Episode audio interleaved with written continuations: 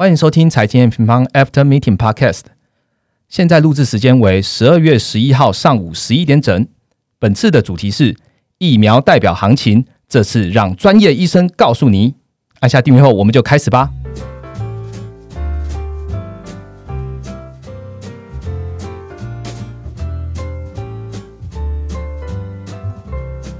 Hello，各位听众，大家好，我是财经平方的 Roger。嗯，休息了一周哈，上一个礼拜其实我们都在财经平方的。呃，二零二零的分享会，那还是要跟各位听众来 update 一下啦。最重要的还是十一月开始的疫情，呃，疫情，然后接下来疫苗发生的，然后一个庆祝行情这样。那疫苗的新闻啊，其实哪一些到底是我们听众该看该听的？因为这现在真的太多新闻充斥了。我我举个例好了，九月九号啊，就是牛津疫苗有一个新闻出来嘛，发生一些不良的反应，诶。听众朋友们，是不是已经当时就空手了来看坏疫苗的发展呢？其实从时间现在的时间点回退的话，其实不是嘛，疫苗还是发展的很好，而且这一次两大的 mRNA 的疫苗也都问世，就就即将要问世了。所以这次呢，我们列了一些大家都看过的疫苗的那么多的新闻，哈，来好好的来。严刑拷打一下我们 M N 的专业用户谢医生，终于来我们的 Podcast 哦，掌声欢迎他。呃，谢谢 Roger，哎，今天非常荣幸呢，能够来到这个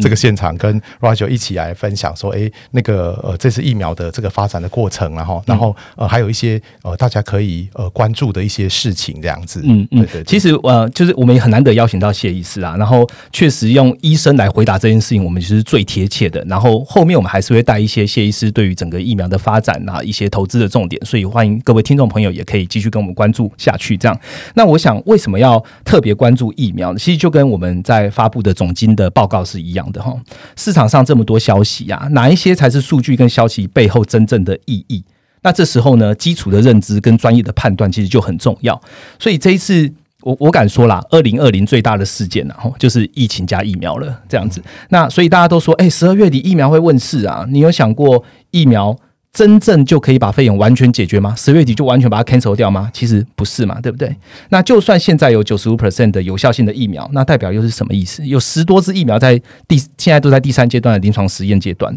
一定是辉瑞或是 Moderna 会胜出吗？所以就好好的请来医生来跟我们分享一下，对。医生有什么话要跟听众朋友先讲一下吗？是呃，相信啊，各位听众啊，都是呃总金投资的爱好者啊。呃，总金投资成功的关键啊，就是要依照呃循环的位阶，然后来搭配适当的资产配置，然后最后再以数据呢来辅助位阶的判断。嗯，然后呢，我们要掌握行情的重点啊，就是 Rachel 常常告诉我们的资金加心理这样。嗯，那我们知道货币政策跟财政政策啊，决定了资金的供给，而经济基本面跟疫情的控制啊，则决定了。投资人心理层面上面的变动啊，我想这个也是呃从事总金投资的我啊，为什么要去深入啊探究疫情控制的最主要的理由。嗯，那四月份的时候呢，呃，我来 M P 方参加第一次的直播，对，有提到那个时候我们已经看到疫情该如何控制的那道曙光。嘿，那这个曙光就是指呃快筛药物与疫苗。对，那个时候我也提到啊，呃，集合了全球的专家、技术与资源。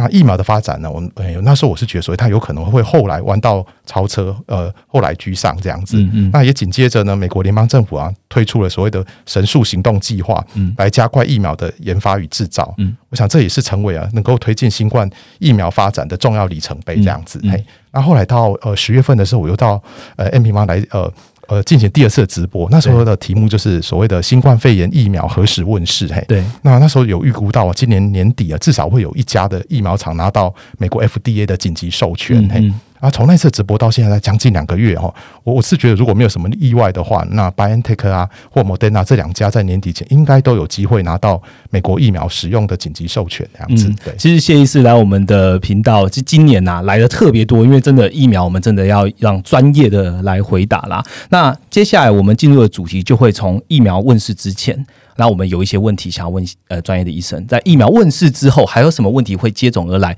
再来来问问谢医生，如何在错过这一次的疫苗发展情况下，他的投资策略跟台湾的疫苗，他到底推荐哪一支？有兴趣的听众朋友就跟着我们一起听下去吧。那我们直接开始我们主题喽。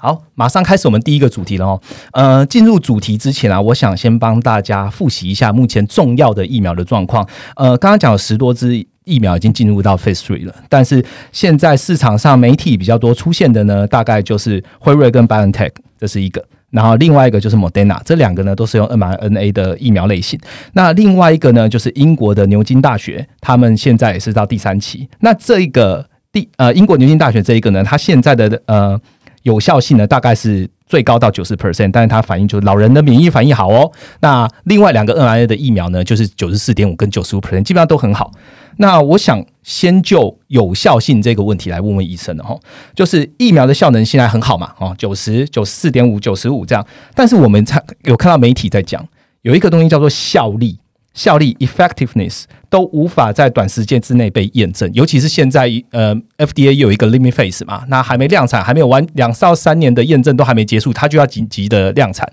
问世了。那医生，我们怎么来看这个效能跟效力啊？呃，OK，嘿，那其实我我想我先先界定两个名词哈，一个叫做诶 efficacy 哦，那我我这边用一个呃中文的翻译，我我把它称作叫实验的功效，嗯，那另外一个叫做 effectiveness，嘿，那我中文把它称为叫临床疗效，嘿，那这个实验功效它指的呢是在理想的状况底下，然后我们透过严谨的实验设计呢，来针对某个治疗呢，然后去研究，然后所得到的效用的评估，嘿，那至于说诶 effectiveness 呢，临床疗它是指的是在呃现实的世界中。然后呢，并不是在呃严谨的那个条件底下，那实际上该治疗得到的一个实际的效用这样子。嗯，所以说，呃，这个。因为对于这个实呃实验的环境啊，跟现实世界的这呃的状况不同，嘿，这这两它是针对两个不同的族群，所以他们的背景啊、特征啊、数量事实上呃是都不一样的，所以他们对于治疗的配合程度，这两个族群通常也会不太一样。那在于呃这个治疗提供者，就是医疗院所，他们提供的方式呢，也可能会存呃存在着一些些微的差异。当这些因素全部加总之后呢，我们可能就会得到呃功效跟呃就实验功效跟这个临床疗效呢会有不同的状况这样。样子对，所以我们现阶段要回答，哎，回答这个 effectiveness 就是临床疗效呢，哈，这个时候是真的比较不好回答，因为哈，它比呃 efficacy 牵涉到更多的变数，这样子，所以我们必须要。等待一段时间，哎，有相关的一些呃讯息啦，流行病学的资料呢，同同整分析之后呢，才能够回答这个这样的问题。嗯嗯嗯，对。那因此我们在直播当中提到了好几个这个三期的临床试验，事实上哦，呃，他们都是来回答 efficacy，就是实验功效的，嗯的呃的这个呃结果是怎么样？嘿，是。那呃，另外的话，我们在这个功效数据哦，呃，还有一些什么样的因素呢会影响呢？事实上，我们还要看说到底它使用的是什么样的疫苗平台，嘿，然后呢，评估的时呃评估的时间。间点是在什么时候？然后再就是说，它的评估的这个主要疗效指标呢？它的定义是什么？嘿，这些都会影响到结果。比如说，哦，如果说它这个平台使用的是核酸疫苗，嘿，那呃，打完两剂的诶初期的时候，它通常可以看到它的综合效体抗价，诶是诶综合效体呃综合抗体效价非常的高。嗯，那呃，它的体液免疫反应不错。嘿，但是呢，在另外一方面的细胞免疫呢，比如包括诶所谓的呃毒杀 T 细胞，就是我们讲的 CD eight，嘿，还有最关键的呃免疫记呃记忆作用。这个部分的话，则必须要有更多的时间才能回答这方面的疑惑，这样子。嗯，对。然后，另外在试呃试验评估的时间的话呢，我们现在评估的话，都都是呃那个接种第二剂疫苗以后的哎第七天。但是呢，如果说是在第十四天，哎甚至一个月、三个月、半年、一年，那这些不同的评估时间点，也都会影响到实验功效测试的结果。嘿。那最后一个就是说，哎，我们到底定义它这个主要疗效指标呢？是指呢，而是呃，它的呃各个不同的呃实验当中，它定义的情况是不是相同？那这个时候也会造成我们比较上面的差异，这样子。所以简单来说啊，刚刚提到的这三个比较主流的疫苗，他们从九十 percent 到九十五 percent，基本上都还是在所谓的实验功效的范围里面。那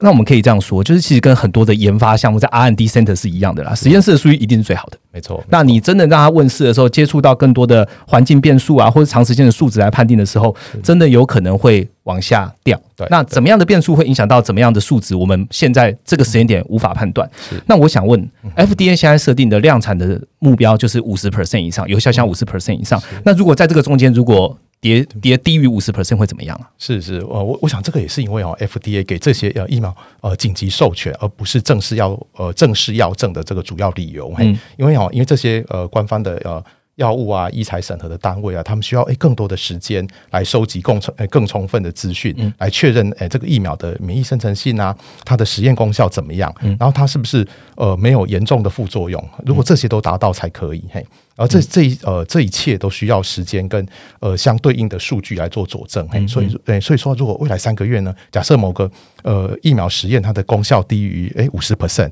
我相信啊，FDA 应该会让它诶再多追踪个几个月看看。如果呢这个趋诶这个趋势还是十诶那个还是维持都不足百分之五十的话，那我想这支疫苗的紧急授权将会被撤销这样子。哦，所以就算它已经已经分销出去了，它还是有可能被撤销的。是的，是的。嗯，那我想问。按按照现在的 condition 来听起来的话，疫苗目前距离上市，我说的上市就是真正量产，然后因为现在都在紧急授权阶段，还有到底还有多远？那尤其是很多的呃投资用户也想知道，说明年 Q one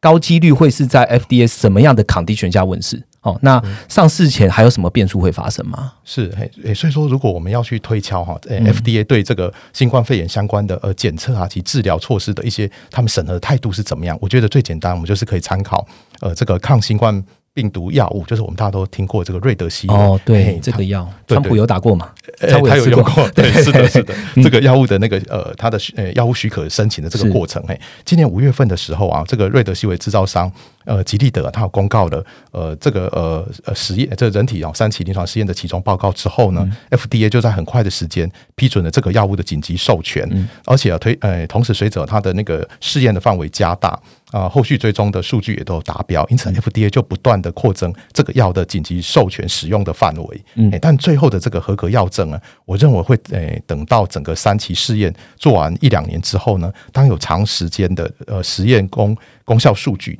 及可靠的那个。呃，安全性完整评估之后呢，FDA 才会做出正式的批准，这样子。等于是说，effectiveness 如果确定都没问题了，还是符合 FDA 标准的话，才会正式的批准。呃，对，就是应该是说，哎，整个 efficacy 的呃完整的实验结果，对对。那 effectiveness 应该是指不在实验状况，已经是指 OK 在我们这个现实生活当中的了解了解。对对嗯。所以，所以我觉得哈，这两呃年底前这两家呃核酸疫苗应该都有机会拿到呃紧急授权，而且同时在明年第一季结束前的时候呢，呃，我想它应该也可以完成美国的医护人员啊、照护机构的注明，还有一些高危险族群的接种。嗯。而到了明年第二季、第三季的时候呢，我觉得美国应该就有很大的机会进入全民接。种的阶段这样子，等于是说我们在明年 Q one 的时候，其实一些特定的人员哈，高危险的这些族群，应该都有机会接种到。是，当然要到所谓的全民接种的话，可能要到 Q two 或 Q 三，因为有一些呃分销问题、配送问题、量产问题。等一下我们下一个主题其实也会提到啦。是的，好的。那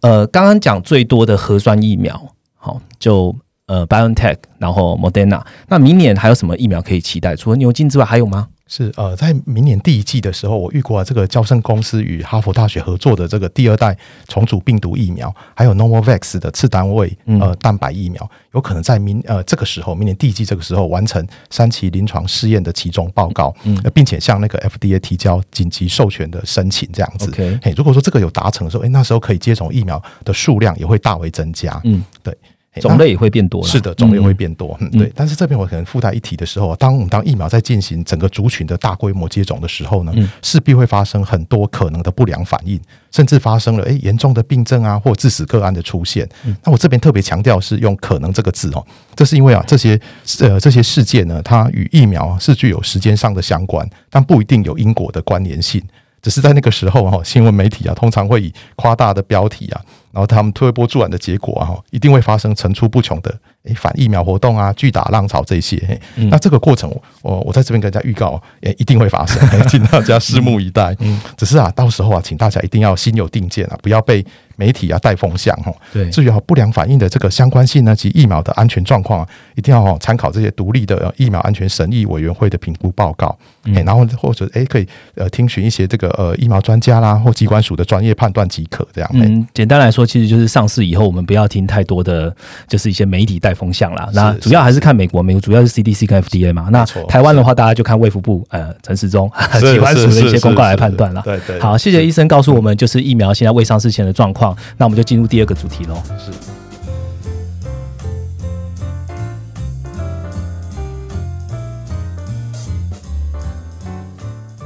好，紧接着我们来呃进行第二个主题喽。第二个主题就是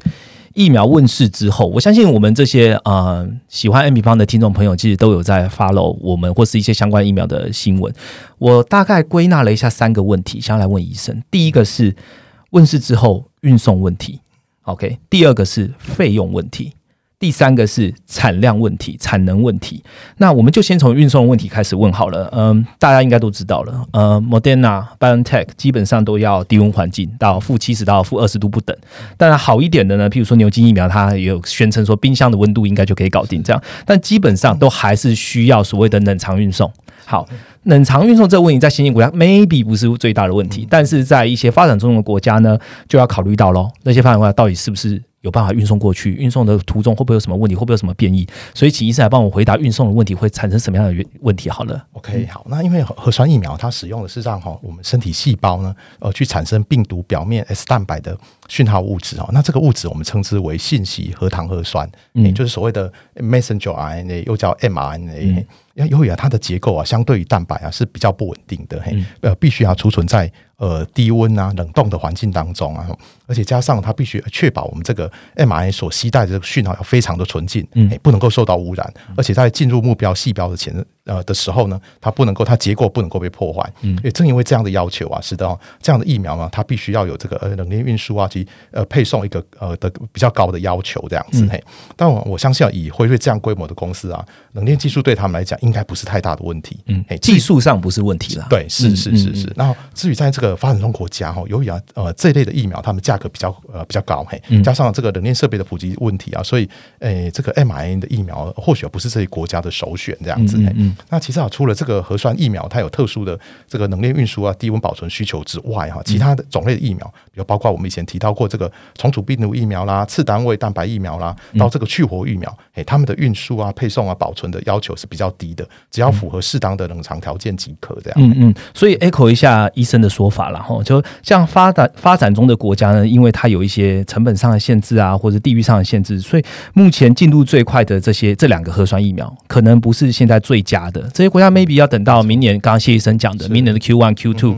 比如说像 Novavax 这样这一类的疫苗，它问世的时候，它才有办法去支付这样的这样的医疗费用跟运送的问题。是 OK 好，那呃。我就来问第二个问题了，就是接种的费用问题。嗯，Moderna 大概目前得到的成本，然后就是二十五美到三十七美元，然后还需要打两剂。那但是呢，牛津疫苗大概就六到八美元啦，就是相对来讲就是亲民很多。但是牛津疫苗就是没有 Moderna 这么快嘛，没有 BioNTech Moderna 这么快。那若是 Moderna 先进入了所谓的紧急量产 limit phase 的阶段的话，那各国的补助跟疫苗现在大家去。大家都在抢疫苗嘛，既然这样，台湾抢了几千万支嘛，对不对？那还有国家人均所得都会是一个关键，所以还是不利发展中国家。那这样子的话，这个问题会通过什么样的方式来解决啊？是哈，那个由于哈牛津大学啊跟这个阿斯特捷利康他们合作的这个黑猩猩哈腺病毒重组疫苗，哎，它的生产规模是最大的。对，所以啊，最初啊，它呃得虽然它最初得到结果哈，它的哎这个免疫生成性哈反应呢比较呃不及这个核酸疫苗，但是它能可以达仍然是可以达到 FDA FDA 原本设定五十五十嗯五十 percent 以上哈，离病率下降这个目标嘿，嗯呃而而且啊，这个阿斯特捷利康在疫苗发展的初期啊，他们及呃承诺跟这个哎牛津大学合作哈。它并并不是在于要，它是要诶需要创造那个企业的获利。而是他希望说，哎，协助这个纽崔院团队啦，英国政府啊，还有这个全人类能够尽快的研发出啊，对抗新冠肺炎安全有效的那个疫苗这样嘿。那从目前啊，已进入三期临床试验，同时拿到美国神速计划补助这几家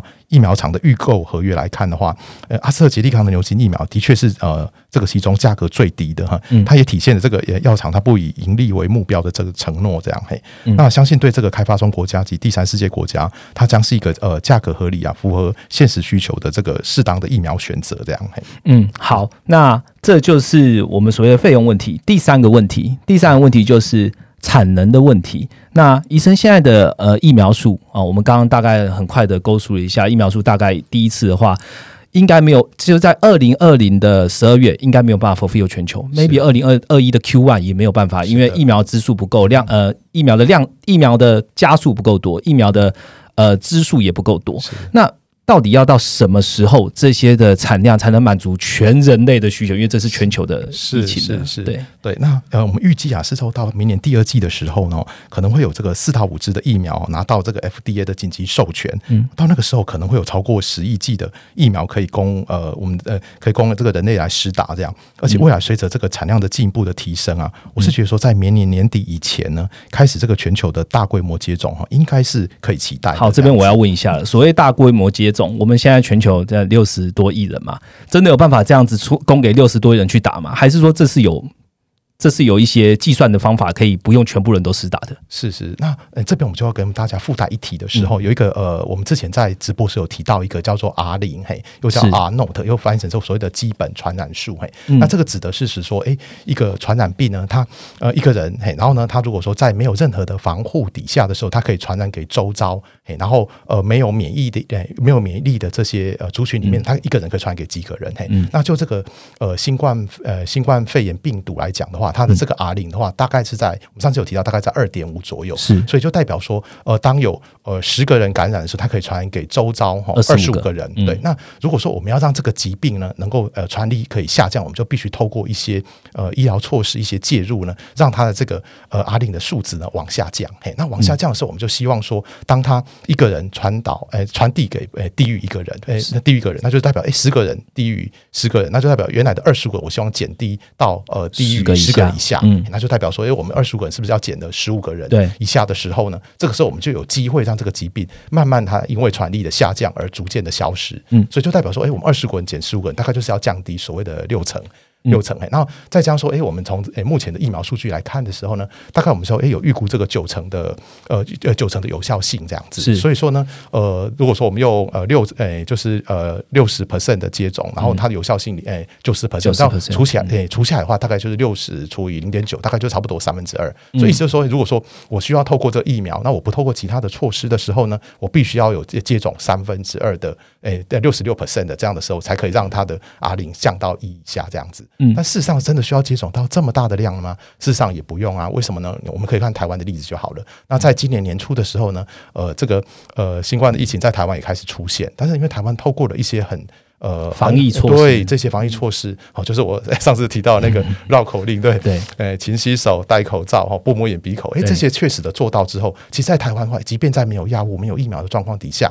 呃，这个疾病在台湾打零基本上也是非常非常的低。所以说呢，透过这些防疫措施，再加上疫苗接种，其实我觉得，哎，搞不好两成到三成的接种之后呢，就可以让这个疾病的传染大幅的下降。这样子，嗯，好，所以各位听众朋友应该都有听到重点了哈。就我们现在可能呃十亿支的疫苗可能会在明年第二季，但是不一定真的要 fulfill 到全球的人口。基本上你有做好一些防疫措施，加上刚刚谢医生的推导，三分之二的人加上阿里有防疫措施的阿里的话，我们只要两成到三成的人有普及，都有接种这个疫苗。基本上应该就可以验证这个疫苗是不是真的是有效，对全人有效。所以明年年底大规模的接种，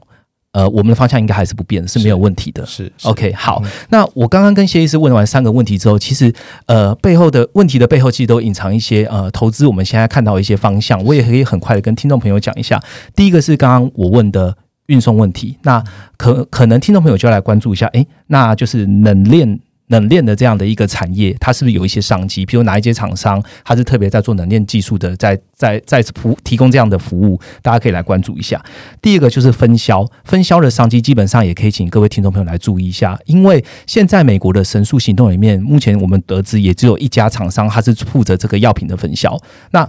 分销量那么大，以后疫苗越来越多，那是不是只有这一家继续寡占呢？还是会有别家？我们可以来关注一下分销这部分。那第三个呢，就是检测。我们知道我们现在在。检验这个病毒的，呃，你知道到底是阴性阳性，本来就要检测，而且可能不是一次两一次检测而已。现在疫苗问世之后，七天检测一次，十四天检测一次，三个月一个一个月三个月半年检测一次，每一次检测基本上检测的商机应该也会更大量的出现。是，所以请各位听众朋友也可以来跟我们一起关心一下喽。那如果有任何的让我们发现产业医疗业上面有什么样的一个。发现基本上我们会透过快报的方式来跟各位听众朋友或是 M N 的观众一起来呃做最快的更新，这样好，那这就是我们第二个主题喽。OK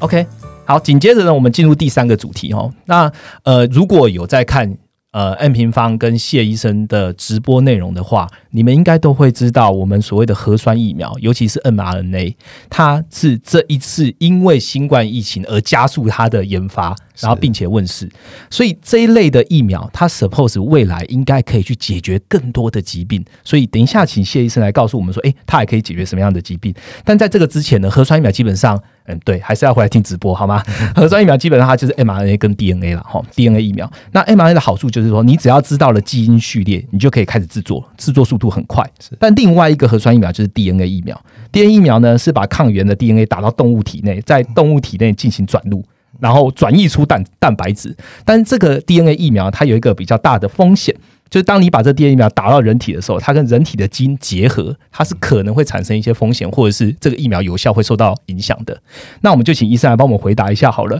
这一次的 mRNA 核酸疫苗未来还可以解决什么啊？是啊，没错，呃，正因为有那个 DNA 疫苗，它可能会出现呢改变人体基因构造的这个风险。嗯，而这个 mRNA 的话，它不用进入到我们的细胞核当中。它除了可以降低这个改变基因的风险之外呢，只要呃，而且它只要进入细胞质就可以作用，因此它会比这个 DNA 疫苗少了一层进入细胞核的关卡，所以代表说它更呃，比起这个 DNA 疫苗，它要产生有效有效的呃作用出来的机会是会比较高的。它要进入细胞核之前，是不是会有很很多失败的可能啊？是是，所以说代表说，哎，它因为那个 DNA 呃呃 DNA 它必须 DNA 疫苗它必须要诶，除了细胞呃膜之外，它还必须进入到细胞。核哎，所以说它有这个核膜的呃，等于说它有第二个关卡，所以它的进要进入里面的机会是比较困难的。好，哎，我可以跟听众朋友讲一下，就是生物学开始哈，第一最里面那个叫细胞核，再来中间叫细胞质，然后外面叫细胞膜。哎，植物的话还有细胞壁。好，没错，没错。不好意思，那请继续。是是，好，那那个诶，mRNA 的这个技术哦，在分子生物学的应用，它其实有二三十年的时间了。嗯，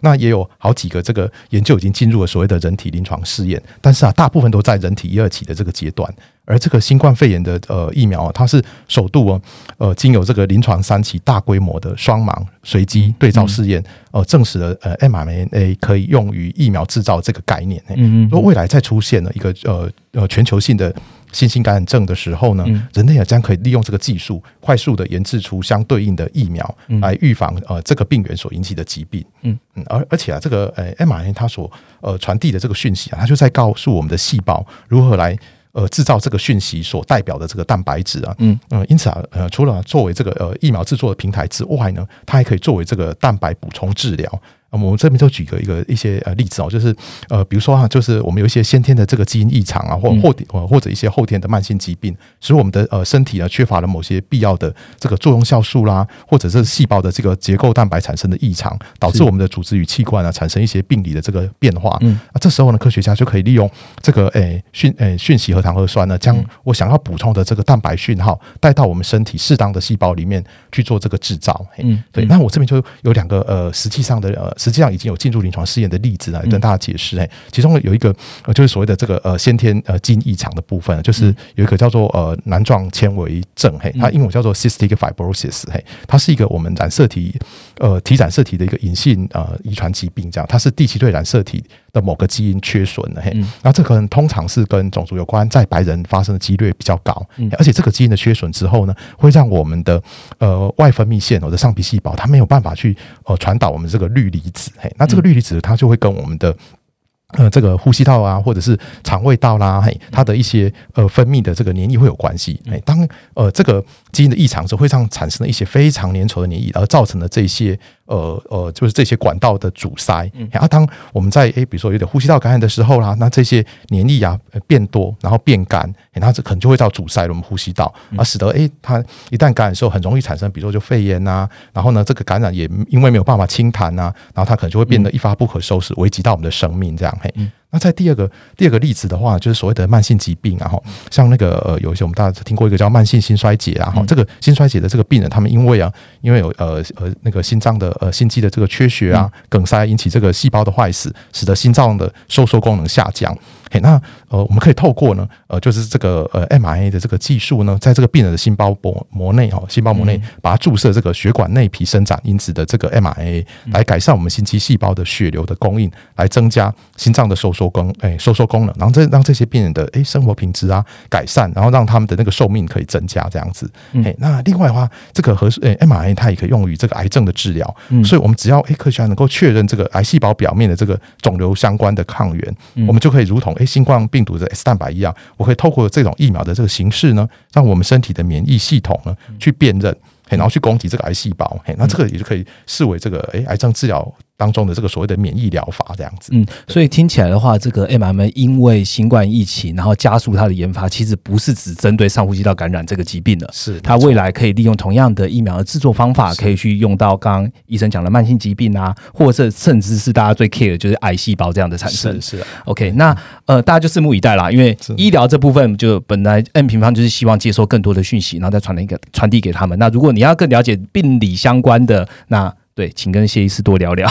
那好，接下来我要问台湾的问题了，就是你觉得台湾有可能会打到现在最最新最快的 M mRNA 的疫苗吗？那请问这两个疫苗，如果在医生你都可以取得的情况下，你？敢直接打嘛？如果可以选择的话，你会打哪一家？是是，我我觉得啊，到明年第二季的时候啊，台湾就有很有可能拿到哦首批美国 FDA 紧急授权的这疫苗。嘿，嗯，那我我是觉得这个核酸疫苗的莫莫德纳哈，莫德纳应该是其中比较可能的选项。嘿，嗯，那另外的话，牛津疫苗也是一个可能的方案，这样子。嗯，至于啊我会打什么样的疫苗，我觉得啊，从这个初步的数据来看啊，核酸疫苗的确是个有效的疫苗。嗯，只不过啊，它施打第二季的时候啊，它的局部啊全身发烧反应多了一些，但还不至于到严重的程度。嘿，我们可以从这个 BioNTech 与辉瑞的官方公告数据当中可以得知啊，呃，它里面有发生第三级以上不良反应呢，超过两趴的，呃，只有两项，嘿，就包括所谓的倦怠感，嘿，fatigue，嘿，三点八 percent，是，还有头痛啊，headache，两个 percent 这样，嘿，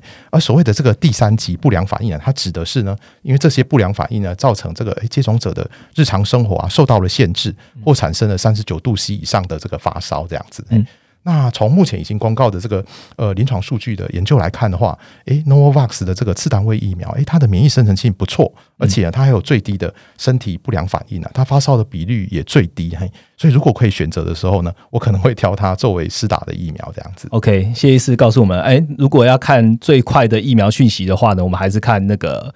呃，N N M R A 的这一块，但是如果要打的话呢，其实是有选择的哦，大家可以参考一下。我多问一个问题哦，我们现在这样疫苗会不会跟流感一样啊？我每年都要打一次啊？是，哎，我我自己是觉得哦，就是说，因为呃，我我个人觉得说，哎，其实可能会要每年施打的机会相对是比较低，然后那呃，理由是说，哎，呃，其实这个我们的冠状病毒啊，哈，跟呃流感病毒它基本上还是有结构上的差异。嘿，那我们知道这个呃新冠呃新冠病毒的话，呃，我们这个疫苗制作它主要是以它的这个 S 蛋白 S 蛋白为主。嘿，那在流感呃，疫苗的部分呢，它使用的并不是 S 蛋白，它使用的是所谓的叫 H 蛋白跟 N 蛋白。嗯嗯。那在呃加上呃，就是流感疫苗这个部分呢，它呃它的使用的技术并不像我们这一次呢，呃新冠疫苗它所使用的技术，呃流感疫苗它主要都使用的是所谓的去活疫苗，所以说它产生的这个呃免疫的这个生成性的效果上面呢，我我是觉得它远不如远不如呃这次呃新冠疫苗它使用的这个这些技术这样子。嗯。再加上说，哎呃 S 蛋白的变异度来讲，基本上也可能不会像 H 蛋白或 N 蛋白呃这么的明显这样子，所以说我觉得未来呃新冠。呃，疫苗是不是需要真的每年施打？我是呃持一个比较怀疑的态度了。我个人认为来讲，搞不好可能哈，诶，就是打就打这么一次啊，或者呢之后顶多二到三次这样就可以。嘿，那关于这样的看法，我还有另外一个佐证的依据啊，就是说，诶，其实呃，它毕竟它是一个呃，就是冠状呃冠状病毒，那我们就来看看说，诶，那呃，我们人类呢有没有其他这些呼吸道的冠状病毒？哦，除了我们知道以前的 SARS 啊、MERS 之外，其实还有四个呃更为常见的上呼吸道的冠状病毒。那我们就从诶，我们说，诶，就常常我们都讲说要这个以古鉴今嘛，所以我们就拿这个古代的这个冠状病毒的一些呃在人体感染的状况来推导这样子。那我们晓得说，诶，这些上呼吸道的有四支常见的这个冠状病毒，它基基本上都在我们小的时候得过，诶，可能得过几次之后呢，到成年人之后，基本上都已经是消失了。对，就也就是他可能会得，但是基本上他都已经免疫了这样子。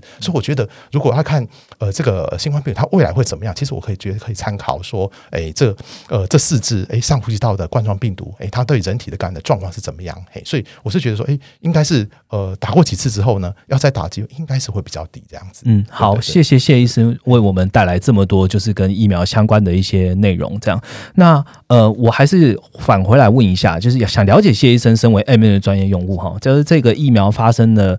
呃，一个疫情开始到疫苗开始有讨论，到疫苗现在的阶段，呃，我想问医生有关于这一波疫苗，你有做什么样的投资，可以跟我们的听众用户一起分享的吗？是是呃，其实啊，在这个疫情初期的时候啊，大概在三月份的时候，哎，那时候我自己有小量的试单 Moderna，呃，在二十五元左右买进啊，然后三十元左右就把它卖掉了，嘿，然后在六月初的时候，哎，又在五十元以下的时候，哎，同样小量的买进了 BioNTech，嘿，并在七月中啊，那个股价冲到到近百元的时候，我就把它出掉，嘿，买进的当下，我并没有对这些疫苗有深入的研究啊，但从六月起的时候，我花了将近三个月的时间呢，呃，投入了新冠疫苗相关资讯的研读啊，那时候啊，也收集了近百篇的。文献，呃，并把这个整理好的这个重点内内容呢，我分成了四篇文章啊，发表在脸书啊，还有 M M 总经投资讨论群组当中。那个听众朋友要来加入我们投资讨论群，谢医生都在里面发长篇文章，很值得学习。是，对，是。然后那时候呢，九月的呃时候的时候，收到这个 Rachel 的邀约啊，感谢他让我有这个机会啊，把这四篇的内容跟相关的资料再做这个重点的统整，然后同时用一个比较深入浅出的方式，让大家能够理解啊疫苗的作用原理啊，还有它可能的功效。嗯。嘿，而呃这几个月的这个认真研读啊，也让我自己对这个新冠肺炎疫苗啊的发展产生了信心呢。嗯，就算是啊，那个哎九九月的时候呢，牛津疫苗发生了这个横断性脊髓炎而中断的这个呃实验，嗯，而十月份呢，交生疫苗也因为呃一个受试者产生了无法解释的这个疾病而暂停了全球的试验。而在那个当下的时候呢，其实我就可以判断说，呃，这是临床试验过程当中可以预见的状况，我们只要以平常心看待就可以了。嗯，而这样的事件呢，呃，那个时候也缺乏，诶，触发了所有疫苗股的回档，但这个回档也提供了自己可以再次布局的机会，这样子。嘿，嗯，对。那我在这边哈提出这个疫苗股的这个操作过程啊，其实啊，并不是要大家现在去买进这样的标的啊，而是要与各位哎好友分享过我这一段。时间的这个心路历程，嘿，那其实就是 N 平方那句话哈，那那句诶最重要的 slogan 呢，重视基本面，嘿，为自己的投资负责哈，因为自己那个时候花了三个月的时间，深入研究了疫苗相关的资料，我才有这个能力啊与信心啊，为自己的选择，也就是为自己的投资标的负责。我在这边啊，也勉励各位啊，如果呃对某个个股或产业有兴趣的话，也一定要要多花时间呢，在相关的产业及个股上面。嗯，嘿，但如果因为诶工作繁忙啊，没有时间深入研究的话，那么我觉得啊，诶学习这个总经诶总体经济，还有这个景区循环投资啊，我将想将是一个最好的选择。那我们可以透过这个被动式的指数型基金啊，就可以让。